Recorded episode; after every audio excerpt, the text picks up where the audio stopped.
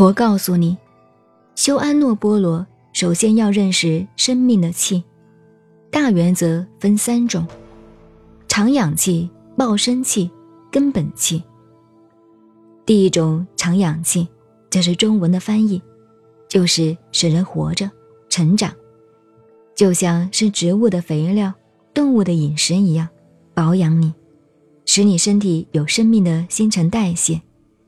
新陈代谢四个字就是安诺波罗，死亡的细胞从毛孔排出去了，新的细胞生长，其实就是安诺波罗，这属于长氧气。我们的一呼一吸就属于长氧气。关于长氧气，这个是大科学。长氧气里头又分四层：风、喘、气、息。先讲风。风是基本的原则。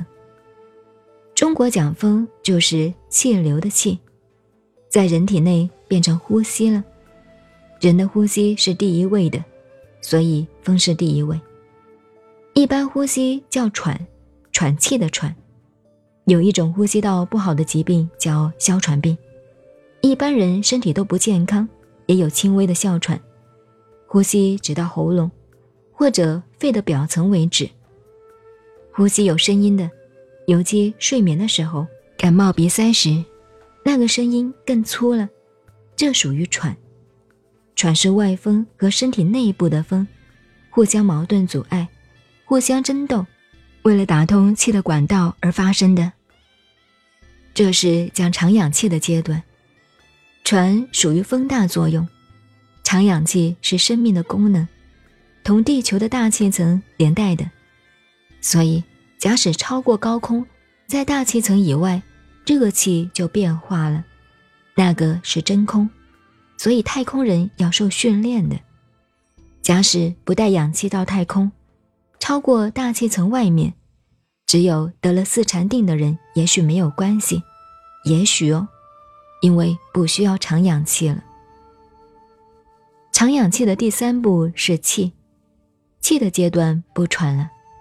譬如修定的人，静坐做得好，好像感觉鼻子没有呼吸，或者很慢很轻微来往，这个是属于气。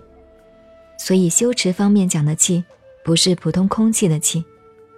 中国古代是用气，无字下面四点，无火之谓气，好像没有作用，可是还有往来，很久很慢。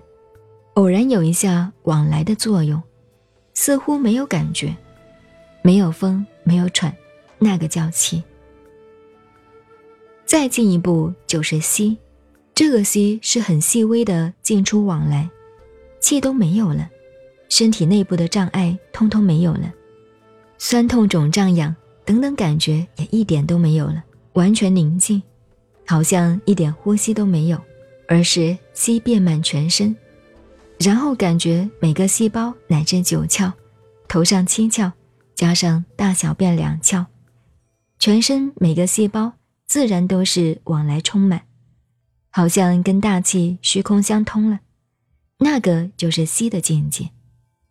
这个我从来没讲过，因为众生愚昧，说了也不懂。我们普通人到什么时候才知道呼吸呢？在枕头上。想睡还没有睡着，听到了自己的呼吸，在这个时候，越听到自己的呼吸越睡不着。失眠的人听呼吸最清楚，平常听不清楚，毛孔的呼吸就更不用讲了。再说止息，有很明显的例子，看东西很注意时，呼吸就轻微了，会停止，因为。注意力集中了，还有很害怕的时候，或者碰到很高兴的事时，那一刹那，呼吸会停止。为什么停止？因为你思想专一了，这是止息的道理。所以，当一个人的精神思想专注某一点时，呼吸自然和思想结合在一起，这叫专一精神。一个科学家思考某个问题，或者一个文学家写一篇文章时，在集中思考的时候，呼吸差不多都停止了。